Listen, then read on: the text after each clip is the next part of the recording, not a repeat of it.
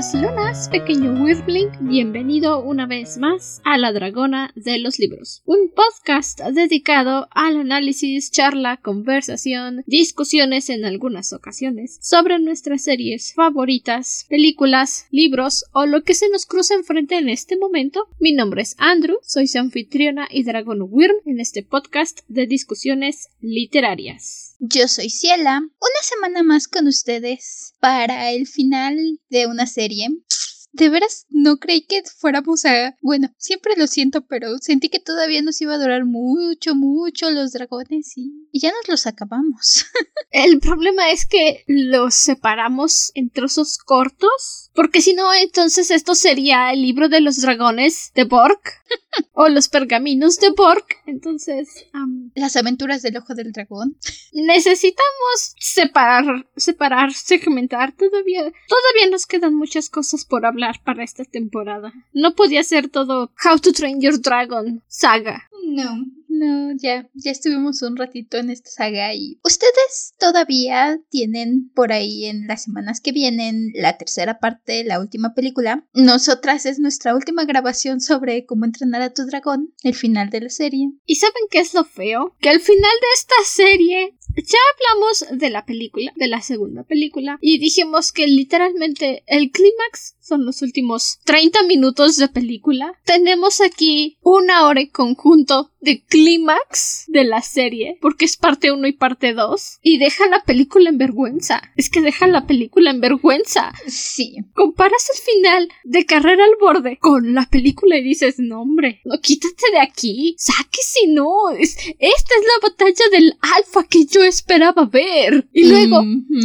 Ya sé que nos adelantamos hasta el final de la serie, pero es que el punto al que voy es, tenemos cierres preciosos de personaje y ¿saben qué es lo peor? Que existe la tercera película. Viendo esta serie, he llegado a la conclusión que no existe la tercera película. No hay película en Basing C.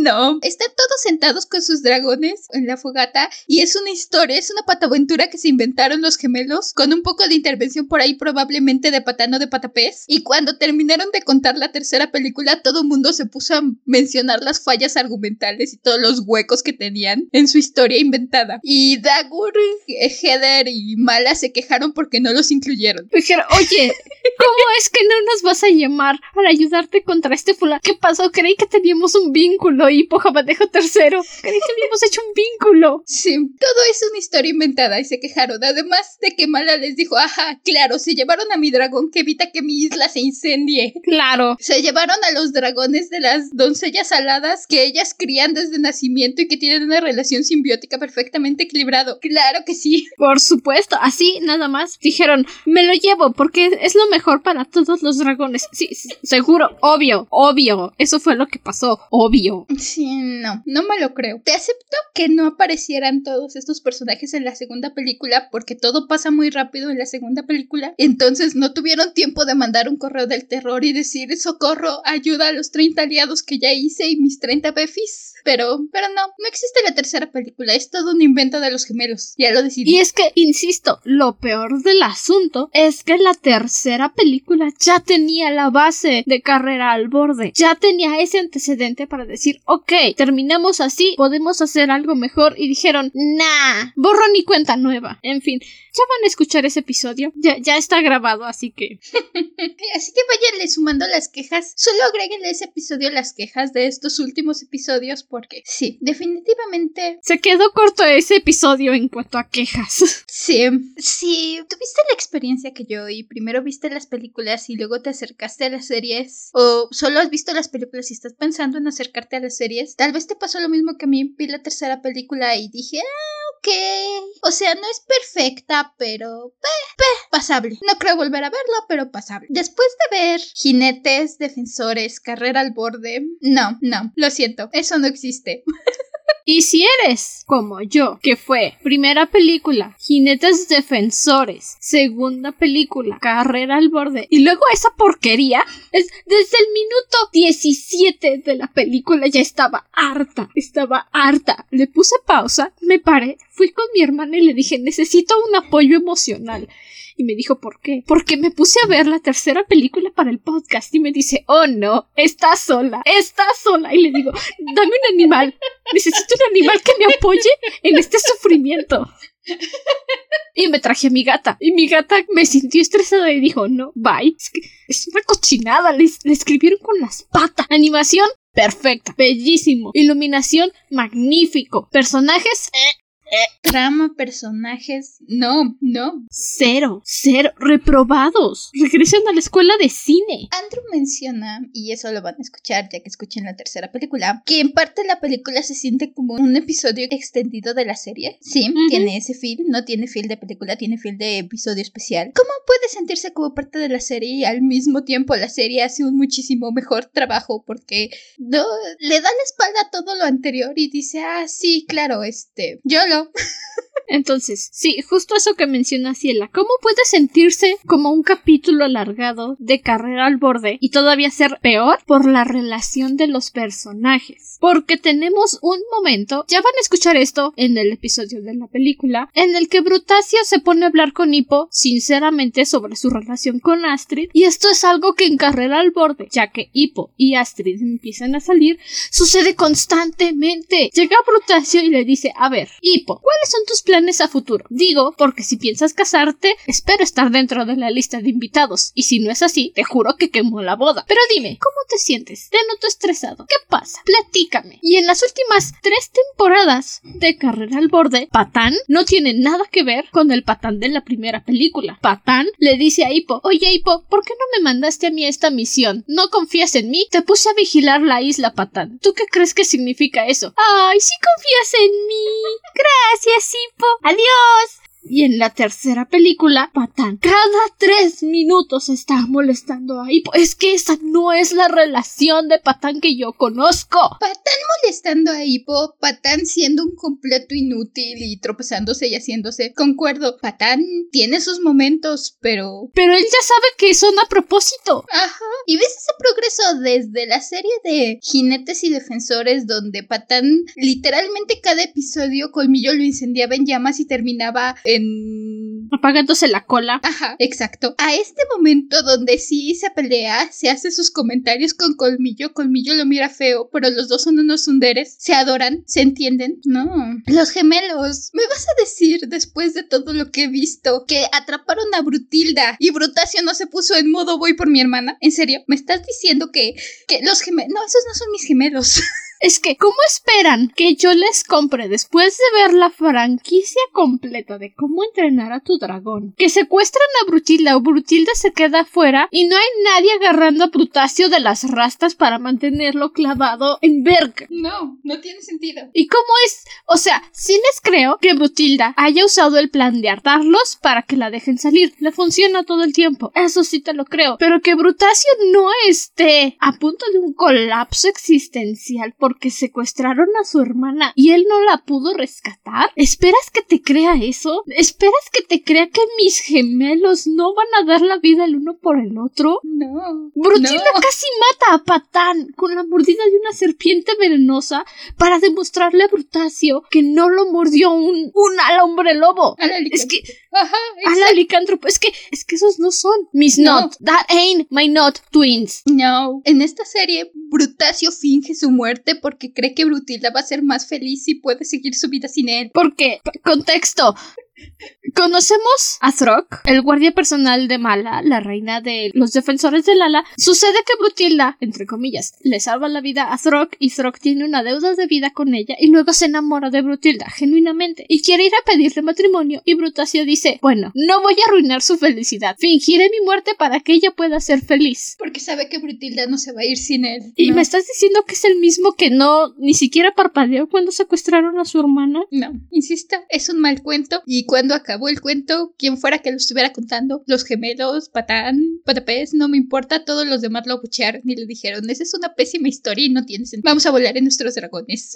Peor tantito, porque en Carrera al Borde sí hay un capítulo en el que están hablando cómo hubiera sido la vida si nunca nos hubiéramos ido de Berk. E Hippo dice, ¿cómo hubiera sido la vida si nunca hubiera derribado Chimuelo? Y Astrid le platica y es como de, sí, bueno, a fin de cuentas hubiéramos llegado aquí. Es que esa cochinada no existe. Es, es basura. basura. No. Perdón por la agresión, ya sé que apenas empezamos el podcast, pero Necesitábamos sacar un poco de eso de nuestro sistema si es que no querían que todo este capítulo fuera el adelanto de nosotras quejándonos de la próxima semana. La próxima semana ya escucharán nuestras quejas completas de la otra película. le va a faltar el agregado de la serie, pero Sí, necesitamos limpiar el sistema antes de hablar de la genialidad que es esta serie. un poco de purificación para no estar en ranting 40, 60, 80 minutos, el tiempo que nos dure. Y para que esta reseña no sea de y en contra de la tercera película. Aquí sí hacen. Sí, para que este capítulo no sea eso. Como fue el de la tercera película, literalmente. Ah, sí. Es spoiler, el episodio ya está grabado, pero solo para que sepan, yo sí me la pasé en la serie.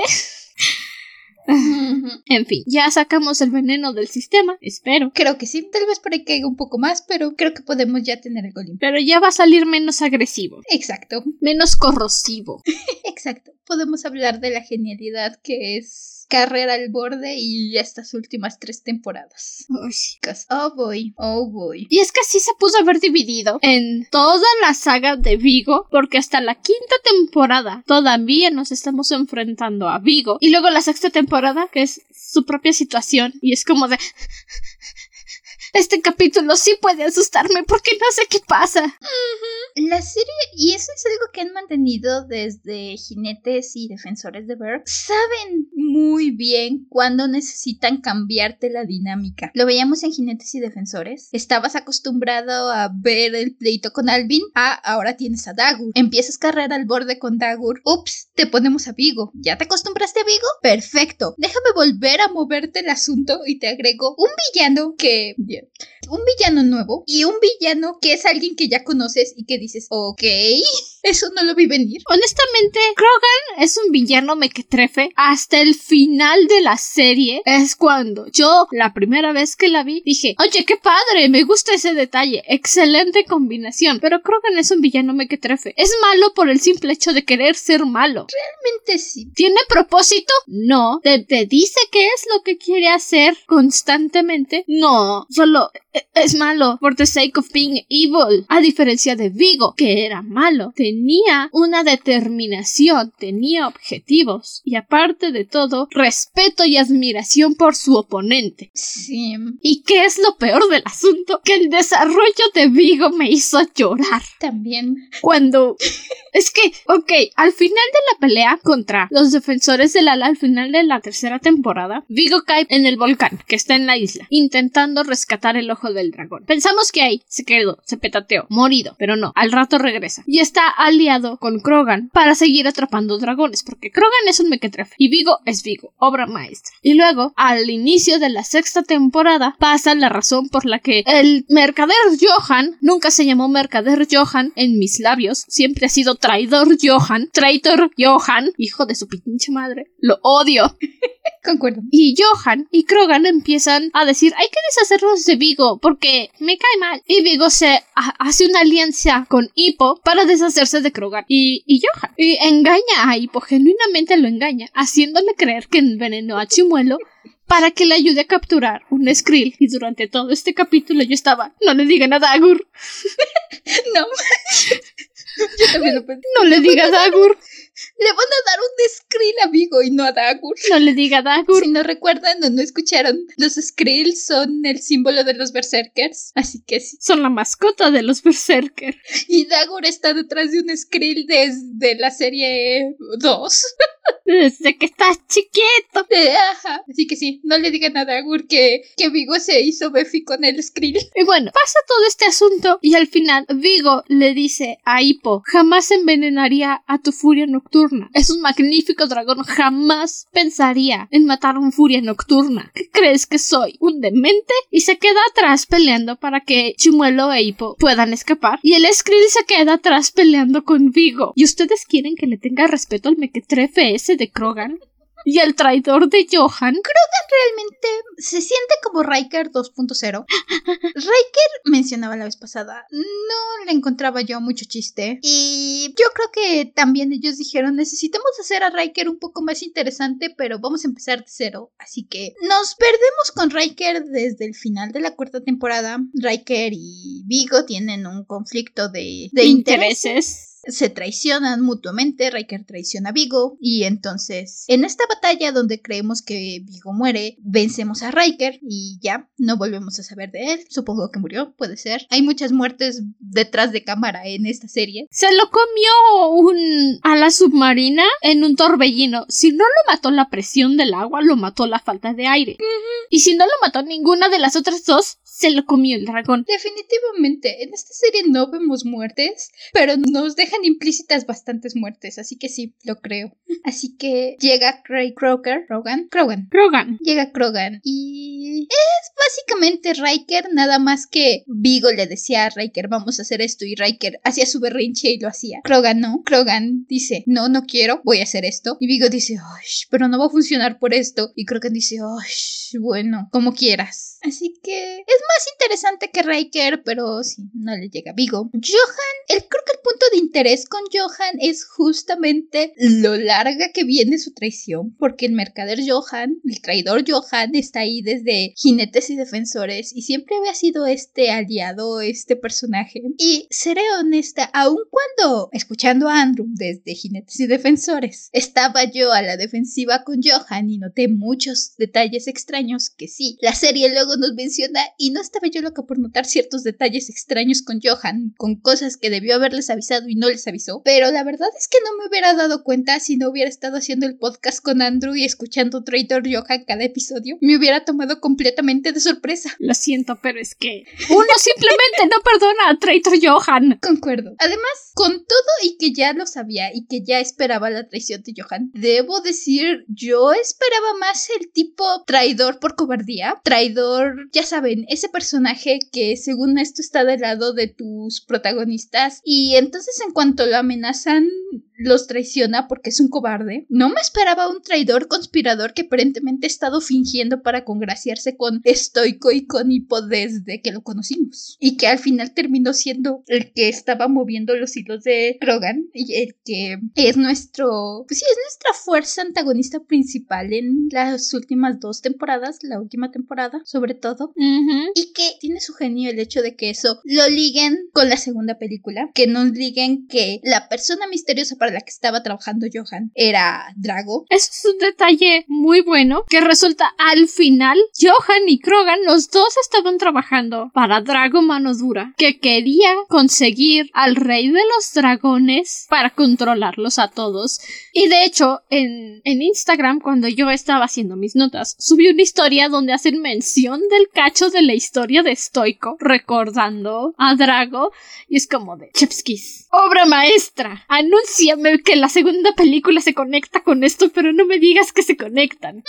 Y lo hacen muy bien, lo hacen fabuloso. Y durante todo el trayecto, obviamente, como ya había salido la segunda película, ya sabíamos todos quién era el rey de los dragones que estaban buscando. Obviamente, lo que no sabíamos es que el rey de los dragones es un berserker. Porque hay un mapa escondido en las lentes del ojo del dragón para encontrar al rey de los dragones. ¿Y dónde creen que estaba durmiendo el desgraciado? En la isla de los berserkers, ¿cómo no? De alguna forma eso encaja perfectamente.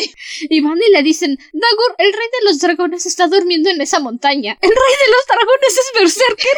Olvídate del Skrilipo. Yo quiero el rey de los dragones. Lo mereces, Dagur, lo mereces. Sí, te lo mereces, Dagur. Igual, es genio esto. Conocemos por primera vez la isla Berserker en estas tres temporadas. Ya renovada, Ya. hay que decirlo. Ya renovada, ya tuvimos nuestro arco de redención de Dagur. Ya Dagur es Buffy y vamos a la isla Berserker. Conocemos la isla Berserker y lo primero que nos dicen, una de las primeritas cosas que nos dicen es que los dragones actúan raro en la isla Berserker. Que así como que sí, pero al mismo tiempo no pueden volar muy bajo porque se empiezan a poner extraños y no tienen ni idea de por qué. Y en el momento no nos lo dicen tal cual, simplemente nos lo mencionan y nos dicen, ah, pues sí, está raro, pero... No les gusta volar ahí. Ajá, tenemos cosas más preocupantes en ese momento, así que como toda una rebelión eh, con los berserkers, traidor salvaje, traidor. Pues, honestamente no me sorprende. Cuando apareció salvaje, mi hermana y yo estábamos viendo la serie y fue como de, no puede ser. Dagur, ¿qué pasó? ¿No contratas a un traidor dos veces? ya sabíamos que salvaje eran malas noticias, así que sorpresa, sorpresa no fue, pero sí es muy bonito que están Dagur y Heather acá peleando por la seguridad de su isla en el día que supuestamente van a coronar al primer niño estudiante berserker, graduado berserker, es Gustav, pero plot twist. Estoy costaba harto de Gustav. Y le dijo a Dagur, llévatelo, llévatelo de aquí, ya no lo aguanto, llévatelo. Por favor, necesito un respiro, no se lo puedo mandar ahí, pues ya tiene a los gemelos. Y Dagur dijo, sí, yo me encargo, yo lo cuido.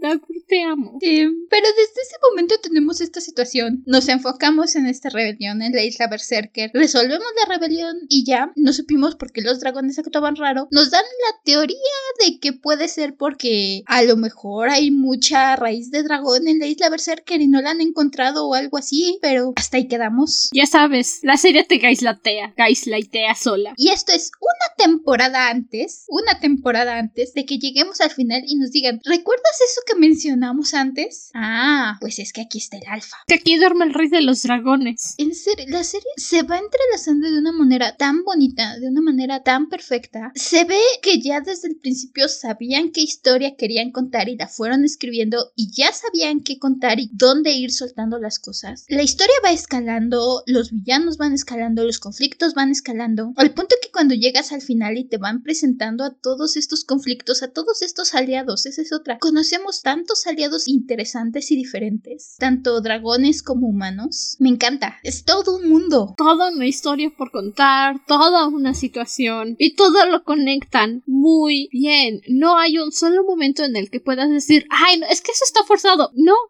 y pasa de una forma orgánica en la que sabes que estaba planeado, en la que sabes que no vas a decir es que ya no sabían qué hacer y se lo inventaron. Lo único que se inventaron fue el final donde supuestamente Patán y Patapés se enamoran de Brutilda. ¿Por qué? Porque tenían que conectarlo con la película de alguna forma. Insisto, eso se lo sacaron de la cola. Eso lo plantaron ahí porque dijeron, ay, pues ya está la segunda película y está antes que nosotros y pues supongo que tenemos que conectarlo a eso, pero, pero no, eso no pasó. No, no. Patapés está enamorado de Heather y ya que a Dagur se le pasó la fiebre del amor después de casarse, porque sí, Dagur se casa, fue y pidió formalmente la mano de Heather y Dagur dijo, ok. Y Patán probablemente tiene una relación con Milda, creo que se llama, con una de las doncellas aladas, así que sí. Sí. Y no me acuerdo cómo se llama, pero sí, se consiguió su verdadero amor. Sí, así que ahí está. Brutilda quiero creer que ya que todo se calmó, se fue con los dragones alados a ver a Torok y ya, por ahí se quedó. Brutasio se fue con ella porque Torok ya entendió que es un paquete. Sí, eso también está súper divertido, por cierto. Están en Berg, no, están en la orilla, en ¿cómo dices docks? En los muelles, en los muelles, esa es la palabra, muelle.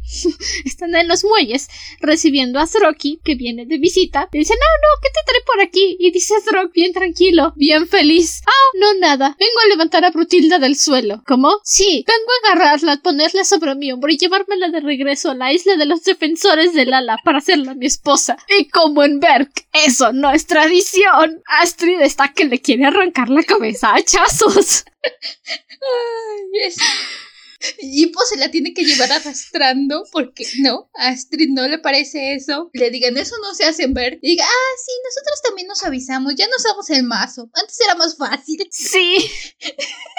Buena referencia. Le dicen a Stroki, este, Stroki, este es Patapés. Patapés, explícale a Stroki cómo funcionan los matrimonios en Berg, por favor, antes de que Astrid lo mate y hagamos a mal a un enemigo. y ya le explican cómo funcionan los matrimonios en Berg y Stroki dice, ah, ok, respetaré las tradiciones de mi futura esposa. Stroki es el indicado para Brutilda, no Eret, hijo de Eret. No. que también creo que no hemos mencionado. Estamos hablando ya de los defensores del ala y las dos hechas aladas. No hemos dicho ni quiénes son. Son los defensores del ala y las dos. ok, sí. Bueno, terminamos la tercera temporada visitando a los defensores del ala y empezamos la cuarta temporada rescatando al Eroptidon, al dragón que come lava de la isla para protegerlos del volcán. Porque obviamente Vigo usó a Hippo como distracción porque es Vigo, es malo, pero lo amamos porque es malo. Y entonces Hippo le ofrece a Mala llevarla de regreso a, a la orilla. Ay, perdón. Para rescatar a su dragón. Y Mala dice sí, pero si me mientes te mataré. Y si veo que es una trampa, te mataré. Y si algo malo le pasa al dragón, sí, sí, ya sé, me matarás. Qué sorpresa. y mandan a Patapés a, a rescatar al Eroptidon porque Patapés es el experto en los dragones de clase roca. Y es el experto, no voy a decir nada más, es el experto. Nadie sabe más de dragones tipo roca que Patapés. Excepto tal vez Albondiga. Ay, diría de dragones en general, pero sí. Clase roca en especial. Boulder Class. Evitan que el Eroptidon ah, active el volcán para que destruya toda la isla. Porque, lógica, los Gronkol vomitan lava y el Eroptidon siempre tiene que estar comiendo lava o si no se muere. Y apoyo a Patán, eso es asqueroso. Sí, es eficiente. Están viendo todos como los Gronkol vomitan lava y el Eroptidon se come la lava. Y Patán, no soy el único que piensa que eso es asqueroso, ¿verdad? No, patán. No, Patán, gracias por hablar. Te lo agradezco mucho. Alguien tenía que mencionarlo. Se tenía que decir y se dijo. Muy útil, muy útil, pero guacala. Útil pero guacala, exacto. Y ya después de eso, Mala se da cuenta de que Hippo hablaba la verdad, protegen a los dragones y se hacen amigos de los dragones y se convierten en aliados. Por eso en el episodio anterior yo decía que no es que el modelo de Stoico y Boscón fuera caro, pero tenemos todavía como 40 gentes nuevas por conocer. No hay tiempo de estar modelando a Patán y a, Bo- y- y- a Stoico todo el tiempo. Sí. Hay que ocupar el dinero en cosas importantes. Sí, como agregarnos nuevos dragones y nuevos aliados. Un detalle que me encanta de los defensores del ala es que siempre le dicen a Hippo, Hippo Haddock o Hippo Padejo en español. Es que es un nombre. Sí, no sé, me da un no sé qué porque todo el mundo, ah, Hippo, ¿qué onda Hippo? No sé qué Hippo. Y llega Mala, saludos Hippo Abadejo. Sabía que cumplirías tu palabra, Hippo Abadejo. Gracias por venir en nuestra ayuda, Hippo Abadejo. No sé, le da un aire de, de formalidad a los dragones del ala que me encanta. Y solo es Mala y Zroki. Todos los demás le siguen diciendo Hippo. Sí. Y solo es a Hippo, porque el otro es Astrid, Patán, los gemelos. Solo es Thank you for coming today, Hiccup Haddock. Es que, es que es un nombre chiquito. Sí, A diferencia de los demás. Quiero pensar en el futuro donde más adelante Dagur y Mala se conocen, chocan cabezas y bien lo dicen ellos, es amor al primer disgusto. Pues sí, sí lo fue. Sí, así tal cual. Quiero imaginar ya casados a Dagur y a Mala. Hippo llega de visita. ¡Hippo, hermano! Saludos, Hippo Abadejo. Sí, que eso es algo que yo todavía me pregunto. ¿Dónde se fueron a vivir? Dagur se rindió a ser el jefe de los Berserker y le dejó el trabajo a Heather. No Porque sé. Mala no se iba a ir de los defensores. No. O sea, estaban tomando turno. No sé, no sé. También quiero saber qué pasó con Destrozo. Ya sé que estaba lastimado, pero por favor no me digan que Destrozo murió porque voy a llorar. No, de hecho, ya no salen las peleas. Pero ahora que estaba viendo el final, porque yo también. Happened to Shattermaster. Destrozo sale en la boda de Dagur y Mala. Está ahí No atrás. lo vi. Sí, sale ahí Ay, qué atrás bueno. en la boda de Dagur y Mala. Quiero creer que Dagur dijo: Está bien, Destrozo, ya hiciste suficiente. Ahora puedes dedicarte a vivir aquí en paz. Y yo me voy con el triple ataque a pelear. Con el Pokémon. Sabemos que los Gronkles son criaturas sensibles. Ay, sí. Es, es que insisto, obviamente Hippo lo hizo para molestar, para fastidiar a Dagur, pero le da un Gronkol y el Gronkol queda perfecto con Dagur, con su lado caótico. Porque es el Gronkolito. Y Dagur, ok, ya, paz, Es que tranquilidad. Sí. Cuando, si me hubieras dicho al principio Dagur va a tener un dragón, un Gronkle hubiera sido lo último que me hubiera esperado que le dieran a Dagur. Pero cuando conoces a Todos. Destrozo, el Gronkle de Dagur, perfecto, perfecto.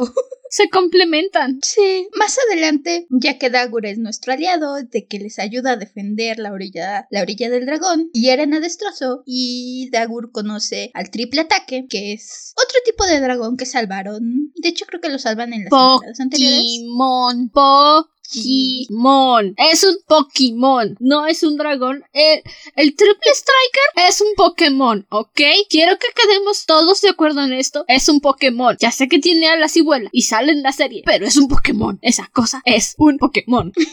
Sí. Único en su especie. Ah, sí. No es agresión, aunque suene agresiva. Es que simplemente es un Pokémon. Mi mamá lo vio y me dijo, esa cosa es un Pokémon. Y yo le dije, sí, mamá. Mi hermanita menor lo vio y me dijo, eso es un Pokémon. Y le dije, sí, es un Pokémon. Concuerdo. Es un Pokémon.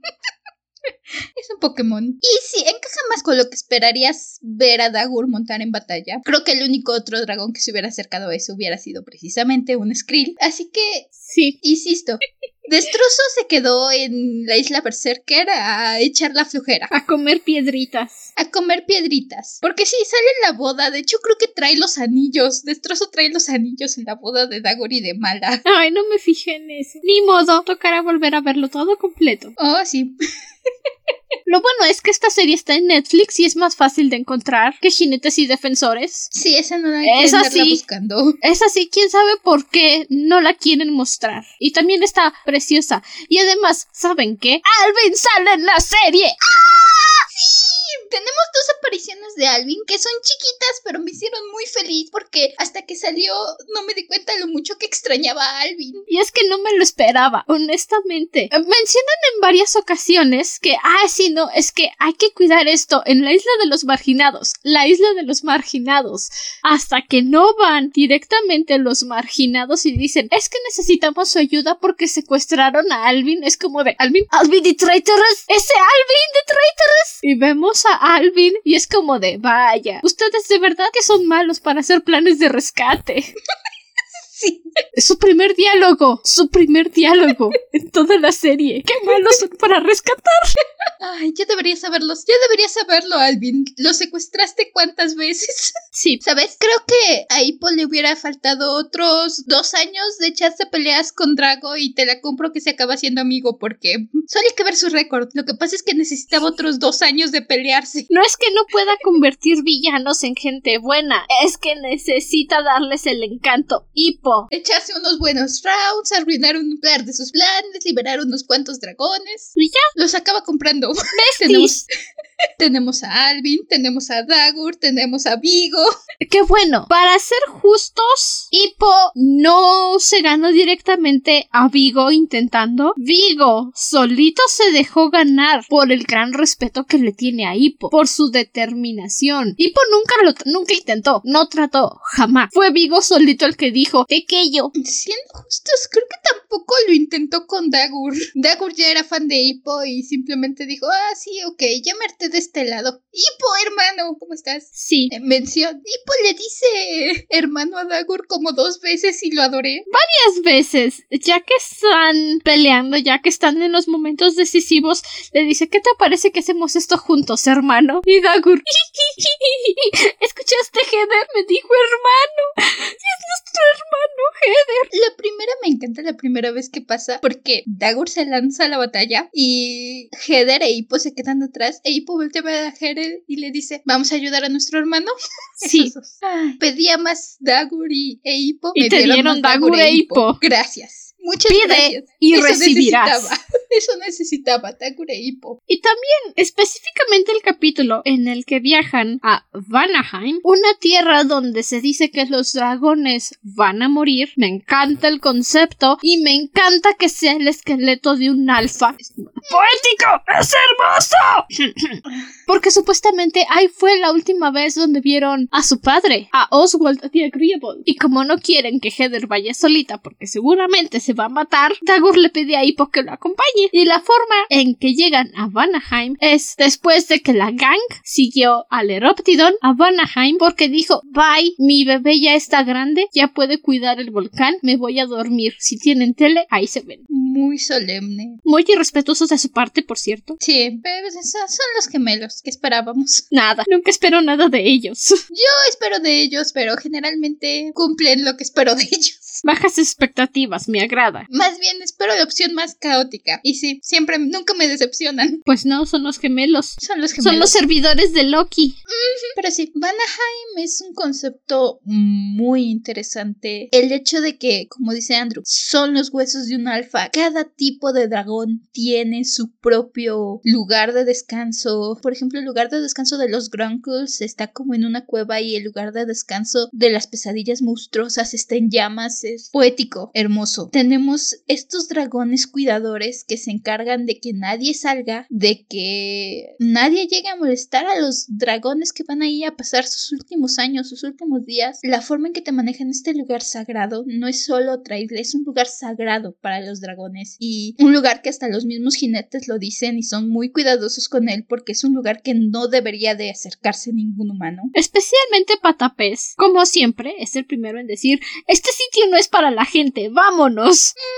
Porque es Patapés, hay que ser honestos. Patapés es el decente en este grupo. Sí, Patapés es su guía de moral. Lo es. Y otro aspecto muy interesante que manejan de Vanaheim es que todos los dragones entran al esqueleto del dragón a morir. Y ya de ahí los centinelas llevan sus huesos a, a su lugar de descanso, a donde les corresponde, ya sea de los Nader, de los Pesadilla Monstruosa, de los Gronkol, ahí los llevan. Menos los Furia Nocturna. ¿Por qué? Porque no existen. Voy a creer que tomando como único pellizco de verdad de la tercera película es porque los Furia Nocturna no han tenido oportunidad de morir naturalmente en un tiempo. Por el mequetrefe ese. Ajá, es lo único que voy a tomar de pizca de verdad de la tercera película porque encaja con mi idea de por qué no hay Furias Nocturna y por qué no hay un lugar de entierro de Furias Nocturna. Makes sense. Todo es culpa del mequetrefe.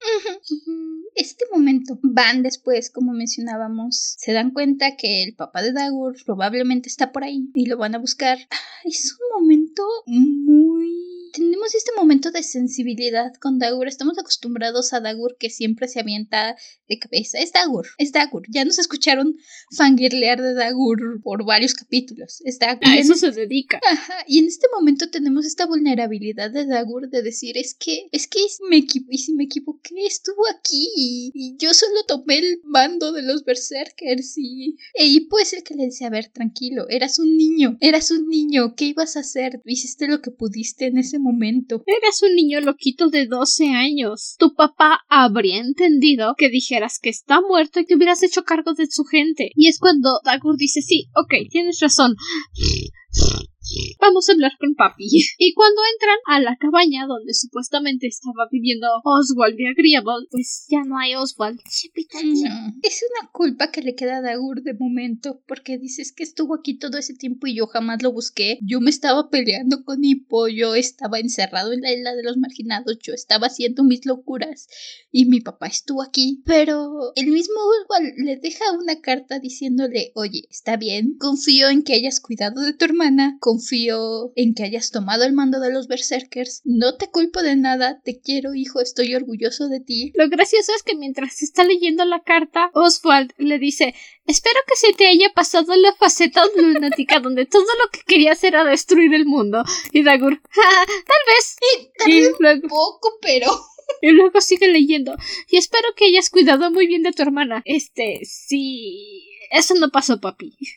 Lo siento, ahí te fallo. Pero este momento, este intercambio y el perdón que se da a sí mismo Dagur con Oswald es muy bonito, es muy solemne. Y se lleva la carta que le dejó también a Heather porque dejó una para los dos, obviamente, sus dos chamaquitos. Y Dagur está todo triste, todo chico paladito porque dice, fui a un mal hijo, Hippo. E Hippo le dice, no, fuiste un excelente hijo, Dagur. Tu papá estaría orgulloso. No es lo último que vemos de Dagur, pero es un hermoso broche de cierre a todo el crecimiento que ha venido haciendo Dagur desde que lo conocimos, como el chamaquito loco que atormentaba a Hippo, del que Hippo decía...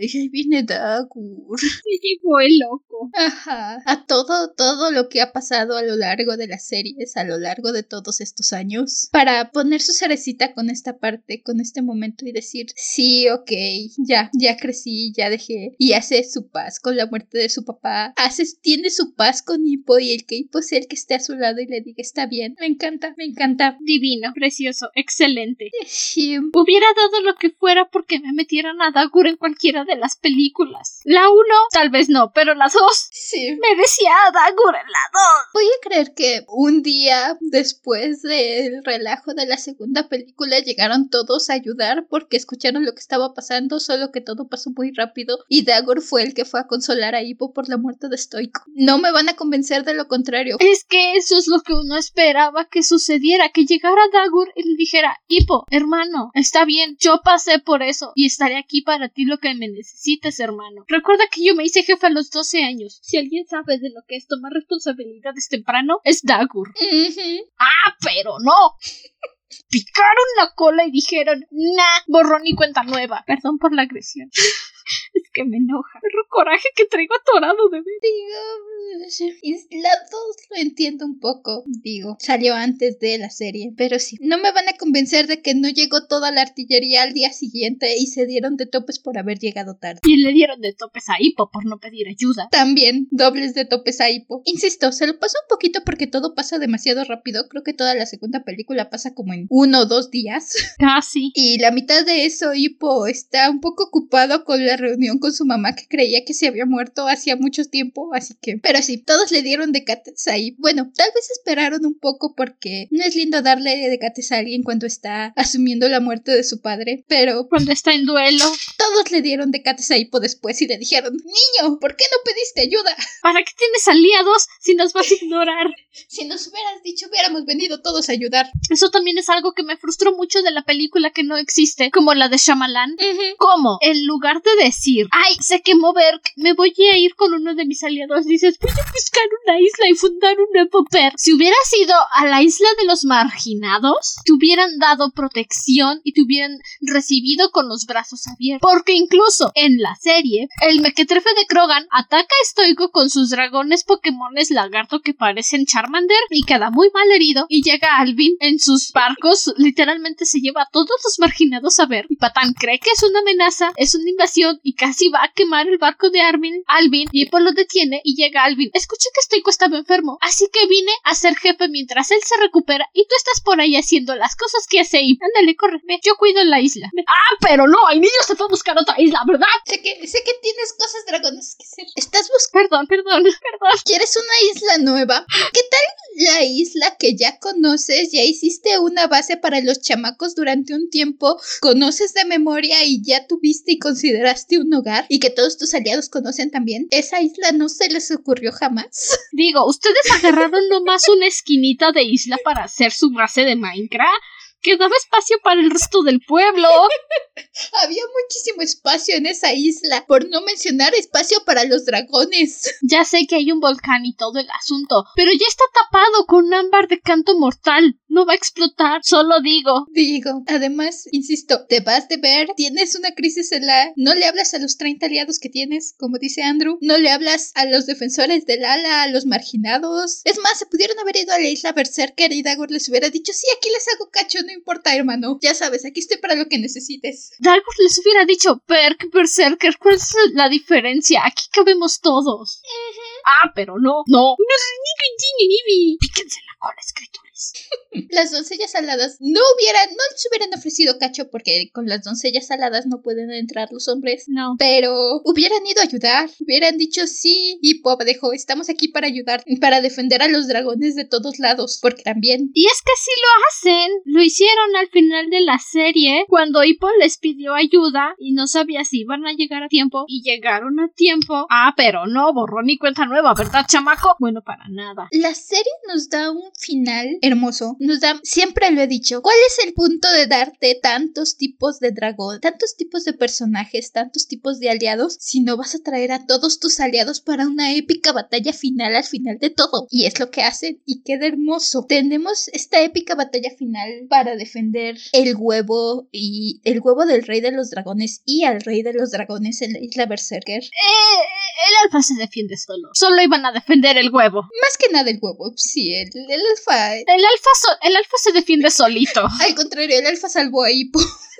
Sí. Pero sí, llegan a defender. Digo, su idea de ellos es defender al alfa. No sabían del huevo, pero terminan defendiendo el huevo porque el alfa se cuida solo. Sí. Y tenemos esta batalla épica donde es en la isla Berserker. Tenemos a Dagur, tenemos a Heather, tenemos a nuestros jinetes de dragones. Tenemos y por a cierto, por cierto, por cierto, hay que decir esto, por cierto, Spitloud es el que está ahí todo el rato, chingue, chingue, chingue, chingue. Hippo, hay que hacer algo, tú puedes hacer algo, eres el siguiente jefe. Yo no voy a decirle nada a Estoy Coda que no fuiste a ser jefe en ver, hay que hacer algo. Ese es el cierre que yo quería. Perdón, perdón. Pero es que finalmente Patán y su papá pueden tener un cierre perfecto y Spitloud se cierra el hocico y le dice a Patán, estoy orgulloso de ti, hijo mío. Y Patán ya ni siquiera está en las nubes porque dice, sí, deberías estar orgulloso de mí, viejo cochino. Sí, exacto.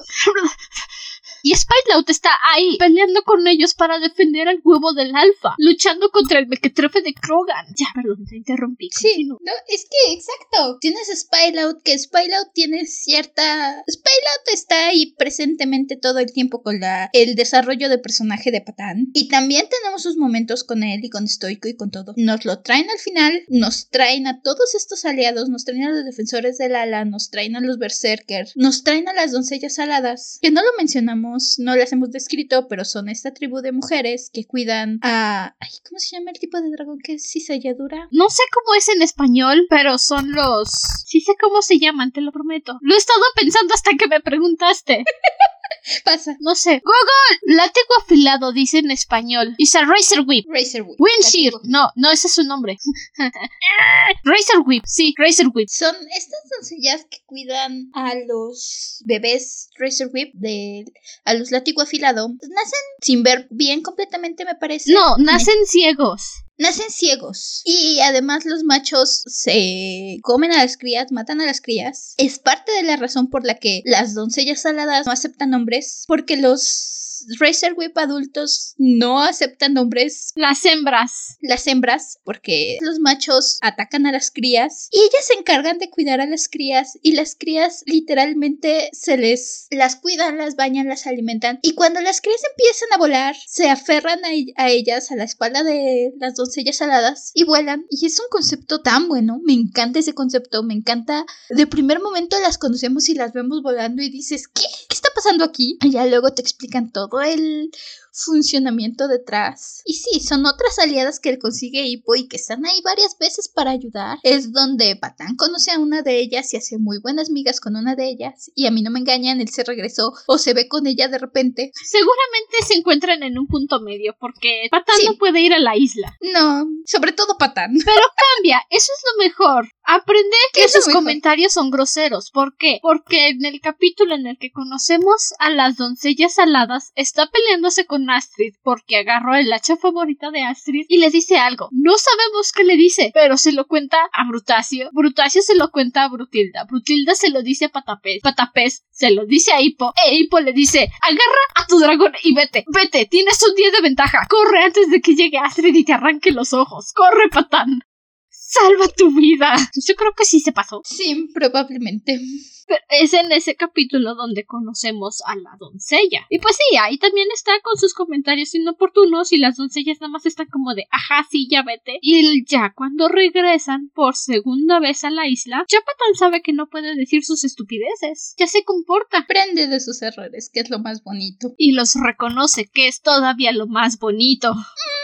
Y sí, las doncellas aladas nos ayudan varias veces. Brutilda se vuelve una doncella alada por un breve periodo de tiempo y es genial verla. Y sí, al final, nuestra épica batalla final, llegan las doncellas aladas a ayudarnos. Que perfecto detalle, porque, ok, los dragones tienen la desventaja de que no pueden luchar con sus dragones porque está el alfa y los dragones actúan raro. Y las doncellas aladas llegan y ellas sí pueden atacar con sus dragones porque los bebés no escuchan a nadie. No nos lo dicen, pero lo recordé en el momento en que llegaron las doncellas aladas. Los bebés no escuchan a nadie. Encaja perfecto. Es gracioso porque creo que es Patán el que dice, es Patapés el que dice, ¿por qué están volando? Y Patán es el que dice, yo qué sé, tal vez los bebés no escuchen a nadie. Y sí, queda perfecto, porque luego, y a mí no me van a decir que no, el alfa se da cuenta de la batalla que está sucediendo afuera y que es por él que los dragones no se acercan, que hace un llamado de auxilio y todos los dragones del mundo llegan a luchar contra el mequetrefe de Kroga. Y ahí es cuando Dagur dice, tal vez ya podemos volar. Y sí, ya pueden volar. Y cuando Andrew dice todos los dragones del mundo son todos los dragones del mundo. Hasta regresa Garfi. Garfi su papá. Regresa Tornado y Bim Bam Boom. Lloré. Cuando vi a Tornado lloré. Sí, todos. Porque sabemos que es Tornado. O sea, no me van a decir que ese trueno tambor azul es otro que no sea Tornado. Ese trueno tambor azul con los tres trueno tamborcitos son Tornado y Bim Bam Boom. No me lo Sí. Re- el grito mortal también está ahí. Garf y su papá. Garfield. Que eso fue algo súper lindo cuando descubrimos que el otro canto mortal, el que adoptó a Garf, lo quiere. O sea, lo quiere tanto que cuando lo ve de lejos empieza a luchar contra sus cadenas para soltarse y correr a su bebé Garf. Y Garf está como de papi. Es que, es que, batalla épica. épica. Lo decía, no solo los aliados humanos que han hecho, todos los dragones, tenemos muchos episodios ayudando dragones al azar, dragones aquí, dragones allá, dragones enemigos que luego se hacen amigos. Hasta regrese Scoldy. Sí, todos, todos regresan y todos llegan aquí para dar esta última batalla y pelear con ellos. Ah, Eso es un final, eso es un final épico. No, ok, sí, le estoy quitando todo el crédito al final de la segunda película, pero es que Chimuelo gritando y disparándole a un alfa es menos épico que 347 mil dragones llegando para pelear y proteger al alfa. El alfa protege a los suyos y los suyos protegen al alfa. Oh, sí. Lo siento, Hippo, lo siento, Chimuelo, pero tu discurso va para... No, no, lo siento. La serie tiene esta ventaja, porque parte de lo que hace que esto sea tan épico es justo lo que mencionamos. Todos estos dragones, todos estos personajes, son dragones y personajes con los que nos hemos venido encariñando, con los que hemos ido conociendo. Hemos tenido momentos con ellos. A mí no me van a engañar también, el Scaldaron que llegó a ayudar, estoy muy segura de que era Scaldi. ¡Es Scoldy! ¡Por supuesto que es Scoldy! Es que eso es lo mejor. Llegan a mostrarnos dragones que conocimos en jinetes y defensores. Por el amor de Thor, llega el canto mortal. Y llega el grito mortal, el susurro mortal con su mamá que se los quería tragar a todos. Nada más no llega el bicho feo que se dobla y se rompe los huesos porque guacala de perro. Esa cosa no vuela. Sí, ese no podía volar, así que Ese no fue invitado a la fiesta. Eh, ese se quedó como en la película de Pokémon donde van todos los Pokémon a ayudar y los Pokémon que no nadan o no vuelan se quedan en la orillita viendo a lo lejos así como de no puedo ir. Chale. Y solo chillan en la orillita porque no pueden llegar tan lejos. Así Sí. llegaron a la orillita de su isla. Ay, sí. Así está ese. Y qué bueno porque qué asco. ¡Qué asco! Y hasta llegan los dragones que se consideraban extintos, los Dramillion, que es una especie que, pobrecito Patapés, sus ancestros cazaban. Y sí, esto tiene un poco de incoherencia porque dice Patapés que sus ancestros eran cazadores de dragones. Bra, todo ver que era cazador de dragones. Y luego Patapés dice que los Ingerman nunca fueron de dragones, que eran gente amable, gente noble. Y ahí fue cuando yo dije, ah, ok, creí que te referías a que pasado, ¿no? Ok, ok, continúa Patapés. La distinción principal es que no es lo mismo como era en Berk, que sí mataban dragones, pero era 95% defensa propia. Era los dragones están llegando a atacar y vamos. Y Stoico sí va a buscar el nido porque ya está harto de que lleguen a atacar el pueblo. Contra lo que hacen los cazadores, que es literalmente enjaularlos y venderlos y utilizarlos. Es defensa propia contra hacerlo por malicia. Creo que esa Sí. es la diferencia entre lo que hacía Berk y los cazadores. Y sí, es algo que he reflexionado varias veces durante toda esta serie. Pues sí, ni modo, ¿qué se va a hacer? Me alegra mucho que hayamos grabado primero las películas y después las series, porque este final me deja con un mucho mejor sabor de boca para despedirme de la franquicia de dragones. Este final épico que encaja todo perfectamente. Que si hubiéramos terminado con aquella que no debe ser nombrada, La que no existe. realmente, ajá, Sí, de nada. sí, gracias. ¿Ven, qué considerada criatura soy? Dije que mi prima tenga el final de broche de oro que merece, terminando con Race to the Edge, mientras que yo, la pobre desgraciada, me quedo con el mal sabor de boca de la cochinada esa que no existe. Qué buena criatura, qué buen dragón soy, qué buen dragón soy. Eres un muy buen dragón y lo agradezco mucho porque... Soy, soy, soy, quiero ser un terrible terror. ya, lo dije, soy un terrible terror. Sí, lo eres. Sí. Bueno, pero sí. Terminar con Rise to the Edge es la mejor forma de despedirse de la franquicia. No sé si en algún momento voy a ver Los Nueve Reinos, que es la nueva serie que están sacando. Tal vez sí, pero por el momento nosotros nos despedimos con esta batalla épica. Con este final perfecto. Este broche de oro que nos deja este cierre que dice sí, ok, valió la pena todo este viaje. Este epílogo que me da hipo que me liga a la segunda película también me parece. Claro, porque es hipo, a eso se dedica hacer monólogos de inicio y de cierre que le dan a todo un sentido de épico. Que ya que lo acabo de ver digo, ah, no, pues sí, toda la razón. Y por supuesto con nuestra musiquita de fondo. Tun, tun, con épico, con Nipo narrándonos de fondo y los jinetes volando al horizonte. Sí, te regreso a ver.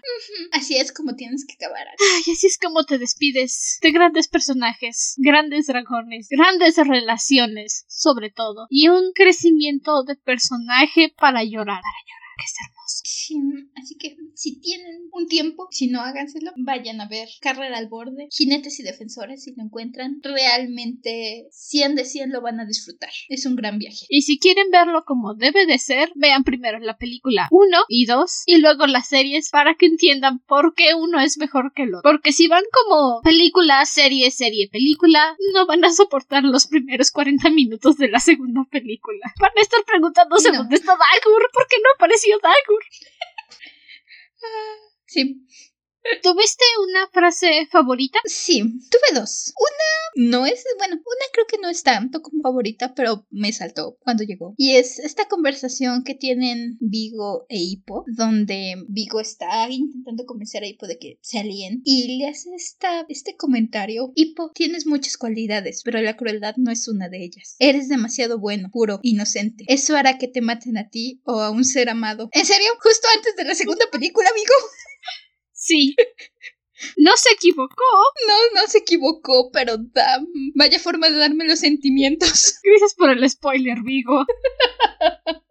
Y la otra es más cómica y me morí de la risa. Es. Está Dagor intentando convencer a un tipo de que le dé una lente del ojo del dragón. A su y entonces, bully. Ajá. Dagor tenía un bully. Y entonces le ofrece varias cosas. Saca una espada de hierro de Gronco. Y Patapés voltea y le dice: Oye, eso es mío. ¿De dónde lo sacaste? Y Dagur le dice: Los atacaba cada dos semanas. ¿No crees que me quedé con algo? Sí. Los adoro. Tú también tuve dos una, o sea, una serie y una cómica, valga la, la semejanza, se ve que somos familia. la primera igual fue de Vigo, en el capítulo en el que pelean contra el mequetrefe de Krogan y el traidor de Johan, y le cuenta a Hippo cómo fue que Krogan y Johan lo traicionaron y le dice me encerraron en una cueva esperando que me muriera y una pesadilla monstruosa salvó mi vida. He pasado toda mi vida intentando matar a estas criaturas y ahora pasaré lo que me queda de vida tratando de protegerlas y conseguir el respeto que se merecen. Es, es desarrollo de personaje ¡Maldito sea! Mm. Eso es crecimiento. Oh, sí, crecimiento en una frase. Sí, dime que tuviste crecimiento sin decirme que tuviste crecimiento. Sí, ahí está. Ahí está todo el arco de Vigo, resumido. Ahí, bye.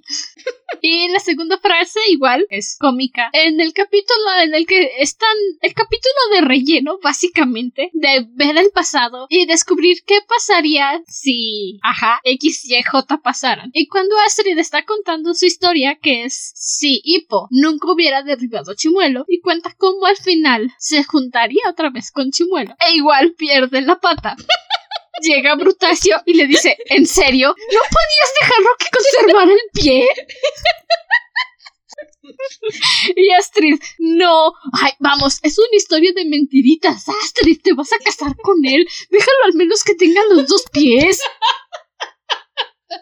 Y es cuando llega Pato Pez y le dice lo que quiere decir es que no importa lo que pase, llegaríamos al mismo punto. Muy buena. Sí. Y bueno, como actividad especial, ¿qué dragón te gustaría ser? Yo ya dije, quiero ser un terrible terror. Ahora tengo el problema contrario que la primera vez que me hiciste la pregunta. Ahora hay Ah, muchos ok, donde claro. elegir.